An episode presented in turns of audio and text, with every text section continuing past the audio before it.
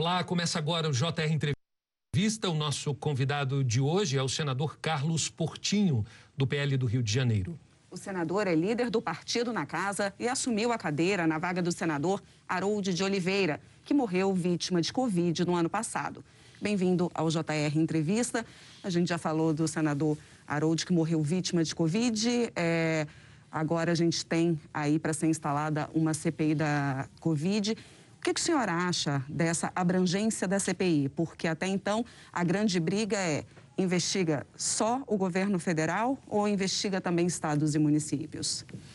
O papel do parlamentar, além da proposição de leis, é a fiscalização, principalmente dos atos de governo, do governo federal e também do, dos recursos públicos, especialmente. Né? Então, a gente querer investigar só os atos do governo no meio de uma pandemia em que o próprio governo federal encaminhou para estados e municípios, tem sido grande financiador da saúde dos estados e municípios, até pela situação de muitos deles, né? É, e não é, seguir o rastro desse dinheiro, né? Que é dinheiro público, é dinheiro do erário, é dinheiro do contribuinte.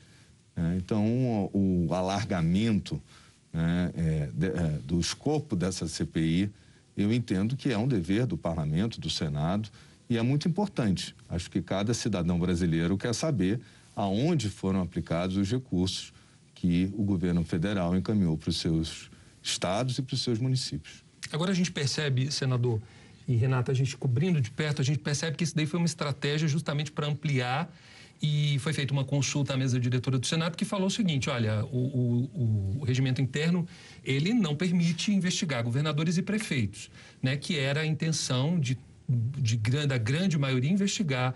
E aí saiu pela tangente com essa possibilidade né, de investigar não governadores e prefeitos, mas sim o destino do dinheiro para estados e municípios. Mas, enfim, resumindo tudo isso, o STF pediu essa instalação da CPI da Covid-19 lá no, no Congresso.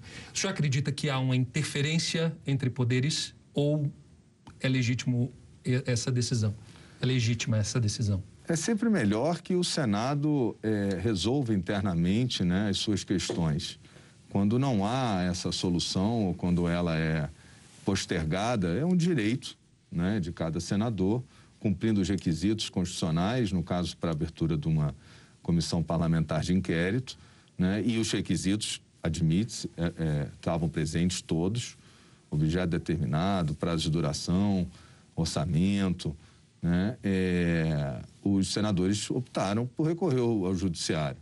Isso é legítimo, absolutamente legítimo. Uma pena só a gente não ter conseguido internamente resolver essa questão e aí fica aquela impressão de que é mais uma interferência do judiciário no legislativo. Eu prezo muito pela harmonia dos poderes, eu acho que como princípio democrático talvez esse seja dos maiores, né? A gente sabe que onde isso não ocorreu, encaminhamos para uma ditadura, seja é, do executivo, como muitos até chamam ditadura do judiciário, não é o caso, nesse específico, certamente não é. Era legítimo o pedido apenas um juízo de oportunidade que não só o presidente do Senado, mas todos os senadores, muitos senadores, todos não, mas muitos senadores estavam fazendo sobre a oportunidade do momento que a gente vive. A pandemia está em curso, ela não acabou se pegar o prazo de duração da CPI é menor do que a pandemia, será menor do que a pandemia. Sabemos que é uma CPI que vai ter prorrogações, certamente. Apenas a oportunidade da gente poder olhar para trás e enxergar o todo e não só uma parte. Era o que estava, é, digamos assim, é, impedindo o avanço dessa CPI, não pelos seus critérios, não pela sua legitimidade. É, então, nesse aspecto, não considero intervenção nenhuma do, do Judiciário, é um direito né, de qualquer cidadão recorrer ao Poder Judiciário para prevenção, ameaça a algum direito. O senhor usou a expressão juízo de oportunidade. Aí eu pergunto para o senhor: é oportuno instalar uma CPI agora, exatamente como o senhor disse, no momento de pandemia, por mais que seja para investigar a atuação do governo federal na pandemia, no combate à Covid. Ontem, até mesmo, o líder do governo no Congresso, senador Eduardo Gomes, fez uma questão de ordem até é, um pouco a mais do que talvez a gente consiga fazer, que na verdade que a CPI só poderia funcionar se todos os envolvidos, direto e indiretamente, que estivessem trabalhando na CPI estivessem imunizados, que a gente sabe que é muito difícil. O senhor acha então que dá para fazer uma CPI virtualmente ou ela tem que ser presencialmente? É lógico que quando a gente fala em juízo de oportunidade, para muitos, e é verdade, é uma coisa pessoal, é uma, um julgamento próprio né, do que é essa oportunidade. Mas e, há alguns argumentos que são sensíveis. Uh, primeiro deles é que a CPI ela tem um prazo de duração menor do que a pandemia, certamente terá. Né? Se pudéssemos, então, avaliar o todo, olhando para trás, seria mais produtivo.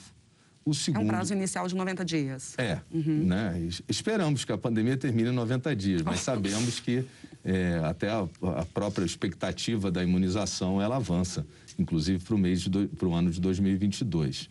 A outra questão é com relação ao próprio funcionamento. O Senado ele vinha adotando o sistema semipresencial. É lógico que nós senadores, e eu posso falar que sou jovem até, né? A gente está, a gente exerce uma função pública, a gente está na linha de frente, é, não pode se esconder em casa, não pode ficar em casa, ao contrário daqueles que devem ficar em casa, se puderem, né? Se puderem. Mas os senadores, eles, a gente estava tendo um, um, sessões semipresenciais. E no início desse ano, por conta do agravamento da pandemia no país, nós, até com óbito de outros senadores, óbito de servidores do Senado, nós retrocedemos e voltamos ao sistema exclusivamente virtual. Né? Eu insisto, eu continuei vindo bem sempre que posso aqui ao Senado, mas é, também adotei muitas vezes é, o sistema virtual. Agora, tem senadores que, até pela sua idade, por, por questões de saúde, eles não podem participar da CPI se ela for presencial. E eu vejo muita dificuldade em se realizar uma CPI, uma comissão parlamentar de inquérito, que seja exclusivamente virtual. Ah, semipresencial, talvez. Muitos atos necessitam que sejam presenciais. Por exemplo, vamos fazer uma cariação. Vai fazer por vídeo? Não. A cariação tem que ser no ato. Né? Prisão, às vezes, em flagrante, né? por, por, por, por testemunha mentiu na, na CPA, ah, mas ele pode não falar nada. Pode, é um direito também não falar nada, mas ele, se ele falar e, e mentir sobre algum fato, ele está em risco e isso é um, uma, uma possibilidade. E precisa ser presencial. Então, eu até coloquei, acho que isso tem que ser muito bem avaliado. Existem servidores que hoje estão em sistema de rodízio, poucos têm ido aos gabinetes, também têm trabalhado virtualmente. Existem jornalistas que cobrem, né? a CPI, natural, o interesse público, é, que precisam ter acesso aos senadores e não vão ter quando os senadores estiverem nas suas casas. Né? Eu participei da CPI dos cartões corporativos como assessor parlamentar e eu vi o que é um trabalho da CPI. Eu vi o trabalho da imprensa cobrindo a CPI. São informações que saem depois de uma sessão que o repórter vai atrás da informação e ele vai estar tolhido de fazer isso porque nas suas casas, os senadores não, não vão ser a, a, tão acessíveis. Né? E isso é um prejuízo até para a divulgação das informações. Então, quando eu falo em juízo de oportunidades, é a gente pensar no todo. Pode ser é, virtual, vai perder muito do, do seu conteúdo, da sua capacidade, eficácia. Agora, é, pode ser sempre presencial? Talvez, né? mas a composição, e aí a gente tem senadores, de mais idade, eles vão poder participar como membros, mesmo sendo sempre presencial, em determinado momento eles vão ter que estar lá presencialmente, uma cariação. Eles vão poder, a imprensa, como é que fica? Né? Ela quer ter acesso à informação, é semipresencial, ela vai ter de alguns presentes no, no Senado e não vai ter acesso a outros que vão estar nos seus lares. Muito difícil. Esse juízo de oportunidade é nesse sentido. Eu, particularmente, acho que a CPI deve ser presencial. Agora, senador, é, a gente tem visto aí uma postura tanto do Senado como da Câmara é, bastante ativa em relação ao auxílio emergencial, a fiscalização é, do governo frente a esse, a esse combate à pandemia. E agora a gente muda o foco, vai para a CPI, né? Que quer investigar a atuação do governo federal, seja da União, seja dos estados e municípios, enfim, para onde foi aquele dinheiro, para onde está indo. Como é que vai ficar o Senado agora? é, frente a esse momento que a gente está enfrentando, passando por tudo isso e precisaria do legislativo bem atuante, porque você muda o foco, passa aí para discussões de quem tirou daqui, quem pegou dali, como é que vai ser agora a atuação do Senado diante dessa nova CPI? Toda CPI é um fato político. Uma CPI sobre um drama mundial da humanidade, que é a, a, Covid, ela passa a ter uma importância além, inclusive, como fato político, de outras. Né? É, eu, eu, eu, eu, eu, eu tenho. Essa é outra questão do juízo de oportunidades que eu venho falando. O Senado, isso eu posso atestar, que entrei em 3 de novembro, infelizmente, substituindo o senador Harold de Oliveira, falecido em decorrência da Covid, né? e tenho visto o ritmo bastante frenético em que o Senado vem conduzindo com importância temas que dizem respeito a esse momento. Você citou alguns, eu posso citar outros, como, por exemplo, a ajuda ao setor de eventos, que passou um ano esquecido e o Senado, ah, junto com a Câmara, o Congresso, agora recentemente aprovou e foi a sanção presidencial, está indo a sanção presidencial. Eu tenho, por exemplo, o relatório do Clube Empresa, que para o setor uh, do futebol, que sofreu um ano com a pandemia, para sua retomada, né, é, e que diz respeito à questão de emprego, de, de, de, de, de trabalho dos funcionários profissionais, não só os atletas, e não falo dos maiores clubes, falo dos pequenos. Né? É importante é, o projeto do Clube Empresa também para isso.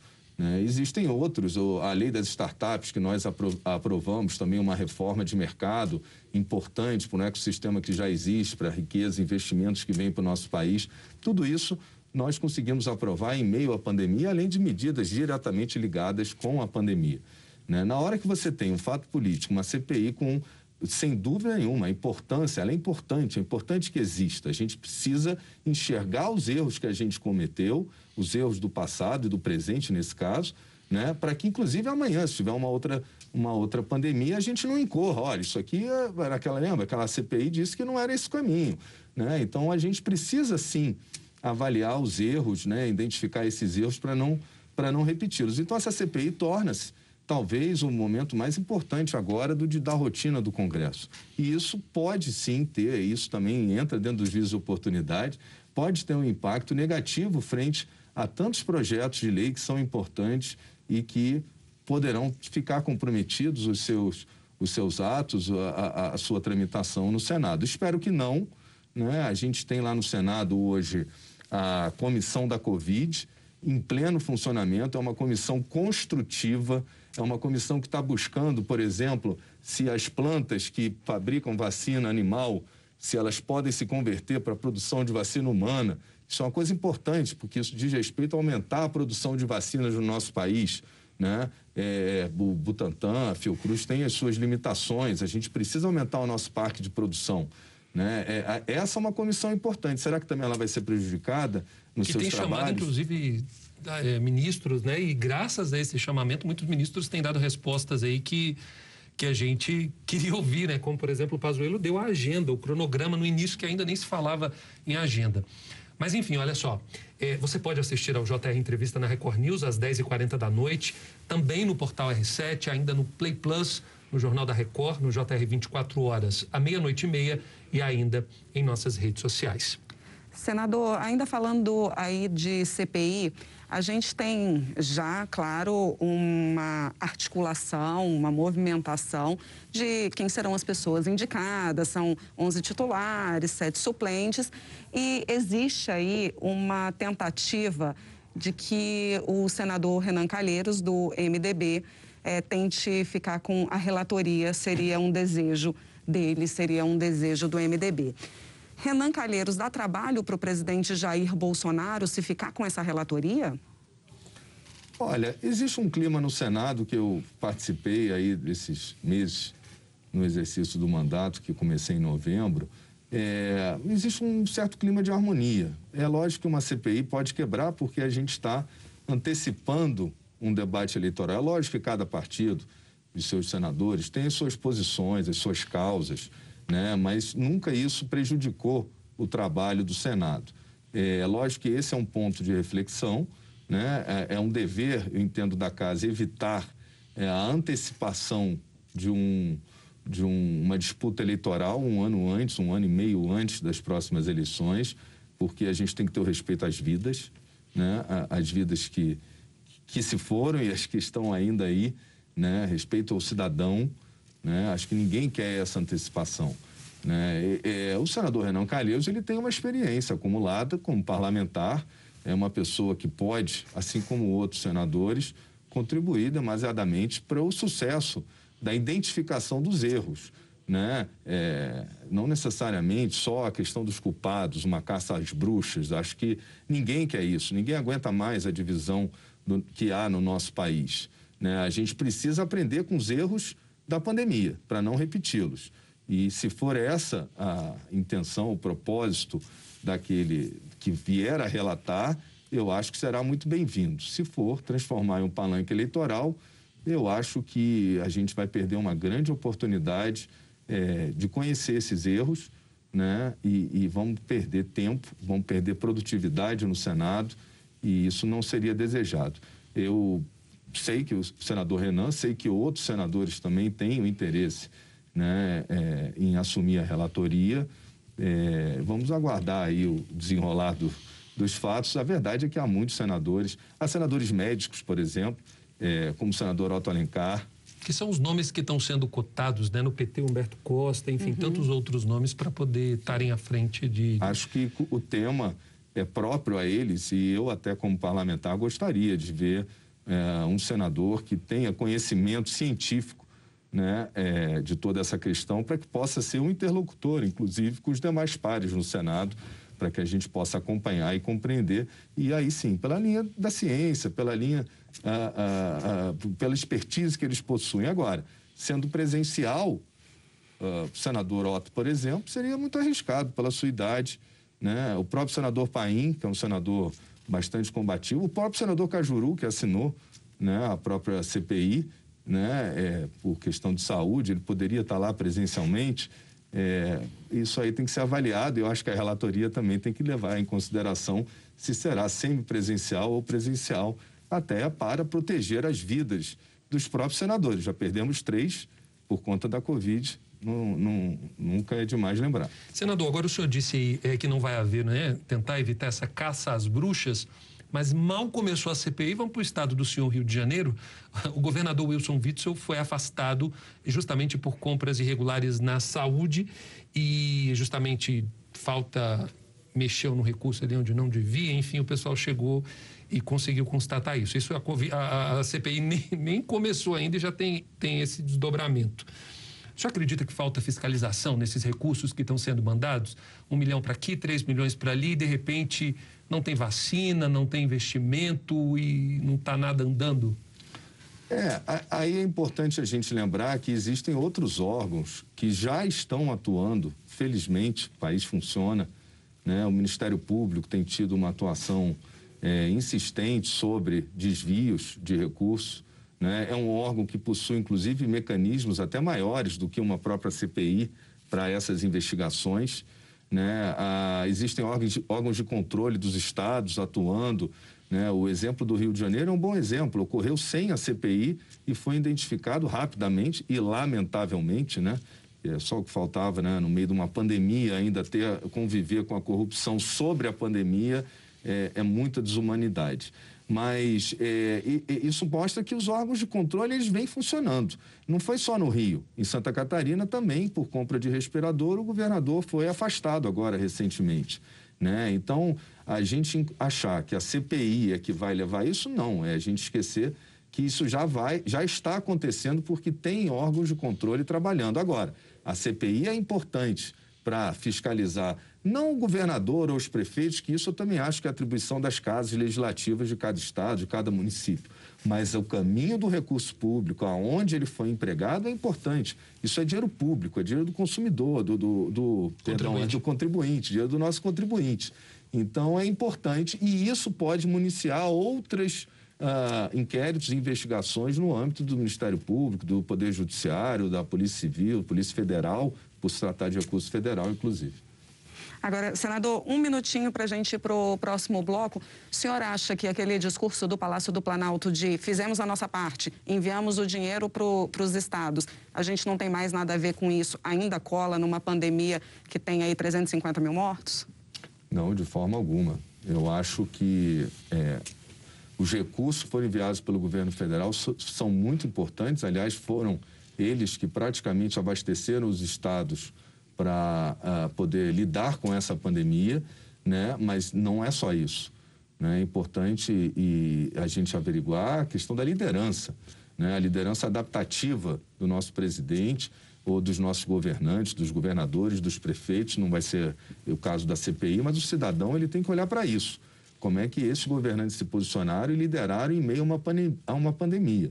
Né? É, mandar recurso é pouco é, é bastante, mas não é o suficiente. É pouco nesse sentido. A gente precisa ter é, governantes, e aí não é só o presidente da República, também nos municípios, nos governadores, houve erros, sem dúvida nenhuma. Agora, é lógico, é uma pandemia, a gente nunca lidou com isso antes, isso não está no manual, não está em nenhum é, é, é, arcabouço legal a forma se é certa, se é errada. Ah, sim, cuidado que é universal com a saúde, com a proteção da saúde e todos aqueles que assim não agiram devem ser avaliados e principalmente nas urnas em 2022. Obrigada, senador. E o JR Entrevista vai para o intervalo. Na volta, a gente fala sobre o projeto de lei que permite que os clubes de futebol se tornem empresas. Até já. Estamos de volta com o JR Entrevista. O nosso convidado de hoje é o senador Carlos Portinho, do PL do Rio de Janeiro. Senador, vamos falar agora de um projeto muito importante, né, que permite aí que os clubes de futebol eles possam se tornar empresa. O senhor faz parte da Comissão de Educação, Cultura e também Esporte. Como é que vai funcionar e como é que funciona isso?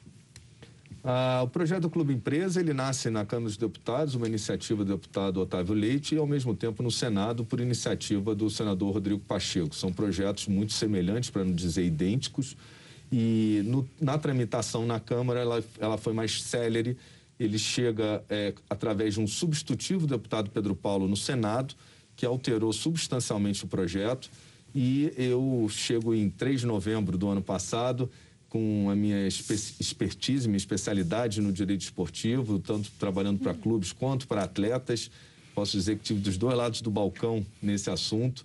E tive a felicidade de receber do senador Rodrigo Pacheco, que é o autor no Senado, é, hoje presidente do Senado, a relatoria do projeto. Eu tenho feito diversas reuniões com todos os atores que, que, eu, que eu posso encontrar federações, credores de clube, atletas, é, advogados especializados em direito esportivo, advogados é, especializados em recuperação judicial, sindicatos, enfim, devo concluir mais de 25 é, rodadas de conversa, quase 300 atores participando dessa construção e há uma simpatia pelo projeto do senador Rodrigo Pacheco. O projeto ele cria um único tipo societário, que é uma sociedade anônima do futebol, que, como sociedade anônima, tem instrumentos para maiores do que outras empresas para financiamento e, e, e capitalização dos clubes. Né? O grande desafio, naturalmente, é a solução do passivo, né? que a gente vem construindo com esses atores, passivo trabalhista principalmente, uh, e o passivo tributário e o futuro tributário dessas sociedades, de forma que a gente também não gere nenhum desequilíbrio esportivo nessa transição de clubes para empresas. Né? Em Sociedade Anônima do Futebol, ela traz, como toda sociedade anônima, aquilo que a gente, quem gosta de futebol, exige há muito tempo, que é a responsabilidade dos dirigentes, é a gestão, controle né? e transparência na gestão do clube.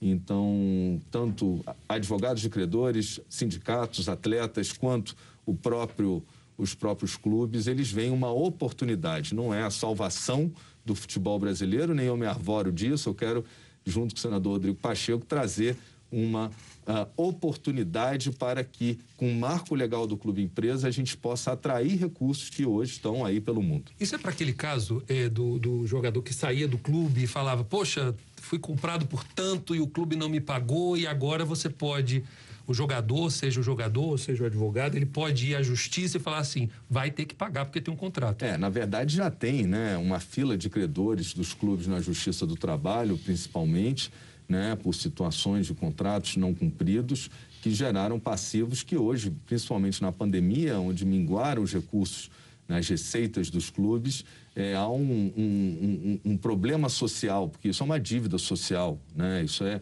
salário, uh, verbas decorrentes da relação de emprego desses atletas, que na transformação para um clube empresa não podem simplesmente ser esquecidas. Isso é o ajuste que a gente vem construindo para esse projeto. Agora, o que eu quero também me referir é a responsabilidade do gestor do clube, que numa sociedade anônima, ela visa o lucro, ela visa o resultado. E o futebol alcançou um modelo de negócio que movimenta milhões aqui no Brasil, mesmo ainda não tendo um marco legal. E o investidor, aquele que investe o recurso, no mundo inteiro está acontecendo isso, aqui no Uruguai, no Chile e o Brasil, pela ausência de um marco legal, não está recebendo recurso. E aí o que a gente tem hoje, além de dívidas, são clubes sustentados por mecenas, por prefeituras, ou seja, é importante a gente trazer como marco legal o profissionalismo e a atração de recursos para esse modelo de negócio uh, que todos amam e que já se consolidou no país, que é o futebol, mas do jeito que está, eh, todos nós estamos perdendo. Senador, eu não entendo nada de futebol, então queria que você explicasse melhor como é hoje e como vai ficar com o projeto sendo aprovado. Com o maior prazer. Hoje a situação real, sem o projeto do marco legal, é, são clubes, associações civis sem finalidade lucrativa que movimentam milhões de recursos né, em compra, venda de atletas, onde o governo nada ou muito pouco arrecada e associações civis cujos seus gestores, alguns deles chamados de cartolas, né, eles aproveitam daquela situação para gerir de forma irresponsável e muitas vezes até fazer negociatas e porque não há a responsabilidade dos gestores. Num modelo empresarial, a responsabilidade é a regra e o modelo empresarial da sociedade anônima, ele permite é, através, por exemplo, de fundos de investimento, de debêntures do futebol, a captação de recursos, de investimentos, riquezas para o nosso país que uma associação civil não tem instrumentos à mão. Então, a capitalização do, do clube significa, em uma boa gestão, que ele não só a gente quer construir, poderá pagar as suas dívidas, que é o que todos esperam, né? e, ao mesmo tempo, ter capacidade de investimento e tornar o futebol brasileiro uh, num patamar semelhante ao que há na Europa, onde, por exemplo, se a gente for observar, desde 2006, fora 2014, só 2014 que a Argentina chegou à final, só clubes europeus, só, só uh, países europeus chegaram a uma final de Copa do Mundo e lá eles implementaram, não à toa, um modelo empresarial há muito mais tempo. O Brasil está atrás disso, um marco legal é de suma importância para a atração de investimento e para a responsabilização daqueles que gerem o futebol no país. Perfeito. Agora. Entendeu? Entendi, vou tentar. Melhor. Agora, a minha pergunta é. Ganha-se uma personalidade diferente com mais responsabilidade. Não, mas a né? verdade né? é essa: a gente quer tirar da página de esporte para a página de economia. Negócio, e aí você vai business. entender melhor. Agora, tirando da página de esporte para economia, significa que esses clubes vão pagar mais impostos, no caso? É, a gente está trabalhando numa transição tributária. Né? É, o modelo que há hoje, é, os clubes nada ou muito pouco pagam e a gente quer alcançar um, um, um, um patamar tributário que seja atraente para o investidor e atraente para o clube também se transformar. Não adianta a gente começar do dia para a noite, o clube dorme pagando nada quase pouco e acorda pagando 34%, que é a carga tributária de uma sociedade anônima, sendo que, mesmo como sociedade anônima do futebol, o futebol tem as suas contrapartidas sociais. Então, a ideia é que nesse período de, haja um período de transição né, para que essa sociedade continue nos primeiros anos pagando uma carga tributária semelhante à de uma associação, mas que ao longo do tempo essa carga vá uh, gradualmente crescendo, porque é importante também. Hoje, um jogador é vendido por 40 milhões de euros e o governo nada arrecada em cima disso. Então, se ele arrecadar um pouco, já é muito comparação com o cenário real de, atual né, das associações civis. Perfeito. Senador, o senhor foi relator aí do marco legal das startups, né? Queria que o senhor explicasse um pouquinho para a gente, para quem está em casa e para a gente também aqui, o que, que é uma startup, como que funciona esse marco legal, é, o que, que mudou? Eu tive muita felicidade em ter esses dois projetos. O primeiro aprovado por unanimidade, que é o Marco Legal das Startups, e o outro, o Clube Empresa. Por quê? A gente fala muito das reformas importantes para o país, a gente tem realmente a necessidade de uma reforma tributária, isso é imediato, precisa acontecer. Tem uma reforma administrativa que eu não vejo é, espaço político nesse momento para isso, mas a gente tem outras reformas, que eu chamo reformas de mercado. É, assim como o Clube Empresa, eu vejo que será uma. O marco legal das startups é uma reforma de mercado. Por quê? É um ecossistema que já existe, empresas de inovação, né, muitas de, da, de tecnologia que buscam a solução de problemas da nossa rotina, muitas já estão incorporadas aqui nos nossos celulares, né, é, é, é a que entrega comida, é a outra de transporte, de mobilidade, né, é, e, e esse ecossistema se formou no Brasil, o país é um dos maiores em número de unicórnios, é, ou seja, empresas que faturam mais de um bilhão de dólares por ano, né? e sem o marco legal das startups. Então, é a gente imaginar que tem gente investindo muito recurso em empresas nascentes, empresas de inovação, que são importantes hoje, que é a indústria do futuro, né? mas não, não, não existe uma segurança jurídica. E agora vem o marco legal justamente para disciplinar né, a relação das startups Uh, por exemplo, o investidor anjo, que é aquele que, um tipo muito próprio das startups, que investe naquele, naquela ideia, né? Quando ninguém acreditou, foi o primeiro a botar o recurso, né? E ele antes ele ficava descoberto. Alguns entendiam que ele podia responder pelas obrigações da empresa, mesmo não sendo sócio, só por ter aportado capital.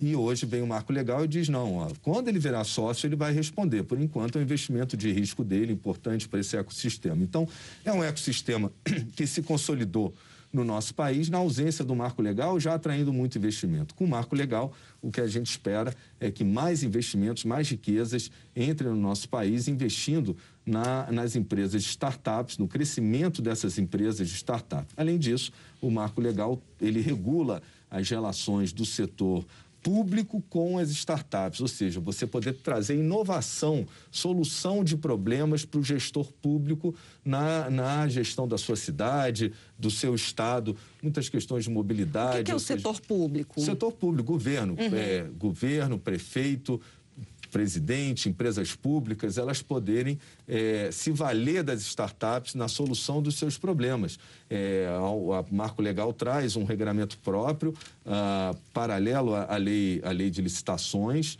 né, que facilita a contratação de empresas, facilita o teste. Às vezes você quer só. É, é, você ainda não chegou no, no, no, modelo ideal, mas você quer testar se aquilo serve para o setor público.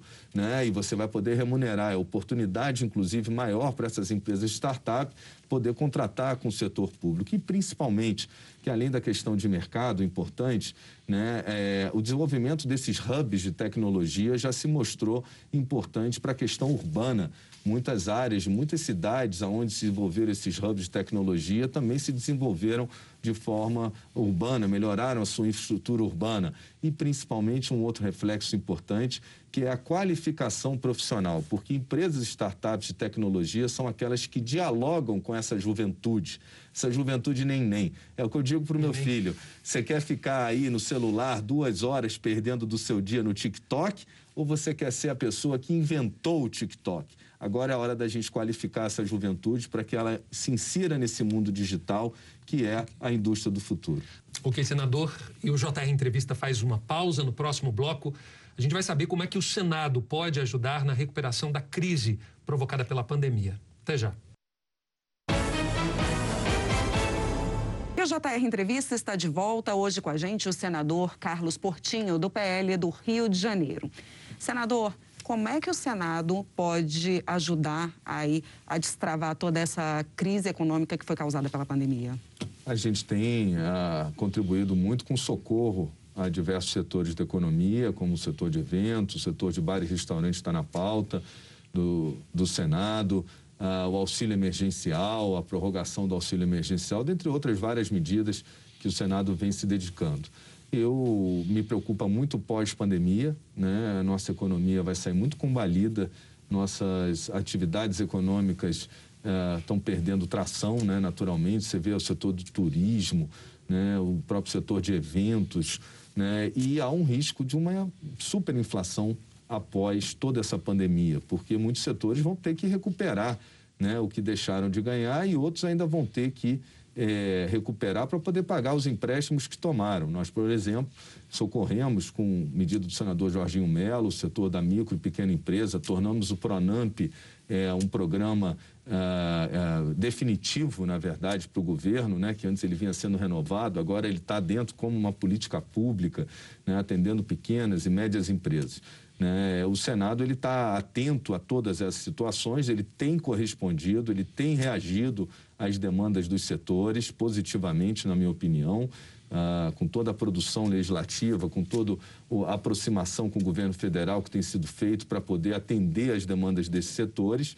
E uh, me preocupa, sim, é o pós-pandemia, a questão da nossa economia, uh, inflação, desemprego. No meu estado, no Rio de Janeiro, a situação é muito delicada, né? não só pela fuga de investimentos que já vinha acontecendo, fruto de muita corrupção, de governos inábeis né? mas principalmente com a pandemia se agravou.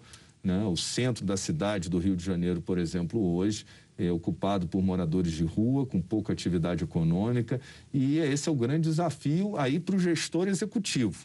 Né? A gente precisa ter um planejamento estratégico, não só para o nosso país, para os próximos anos pós-pandemia, e começar agora a discutir isso, controle da inflação e os investimentos que a gente precisa atrair, a geração de emprego, como para os, o gestor das cidades, né, ele tem que olhar a sua cidade 20 anos, o Rio de Janeiro precisa é, juntar os seus ativos e colocar os que ainda estão lá para funcionar a favor do Rio de Janeiro. Perfeito. Vale para o Rio, para São Paulo, para o Brasil inteiro depois dessa pandemia, né, senador? Obrigado aí pela entrevista. E o JR Entrevista fica por aqui. Lembrando que você pode assistir ao programa na Record News às 10h40 da noite, no portal R7, ainda no Play Plus, no Jornal da Record, no JR 24 horas, à meia-noite e meia e ainda em nossas redes sociais. Senador, muito obrigada pela sua presença. Até a próxima. E obrigada a você também pela sua companhia. Tchau, tchau.